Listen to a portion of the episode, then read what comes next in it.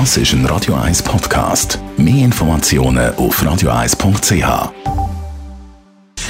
Gesundheit und Wissenschaft auf Radio 1. Unterstützt vom Kopfwehzentrum Irlande Zürich. www.kopfwww.ch Fühlen wir alle das Gleiche, wenn wir Musik hören? Man sagt ja, Musik ist die universelle Sprache der Menschheit, aber ist das wirklich so? Ein internationales Forschungsteam unter der Leitung vom US-Psychologen Alan Crone hat das jetzt herausfinden in einer Studie.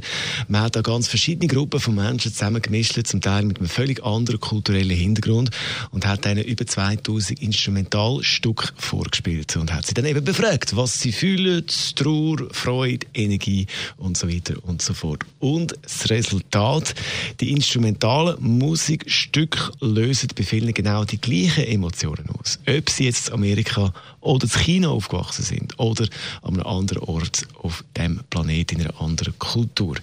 In dieser Studie heißt es weiter, die Resultate, die man da jetzt hat, kann man brauchen für Psychotherapie, aber auch für die Algorithmen von der Streaming-Dienst. Und ich fühle jetzt schon fast ein bisschen Party bei dieser Musik. Fresh!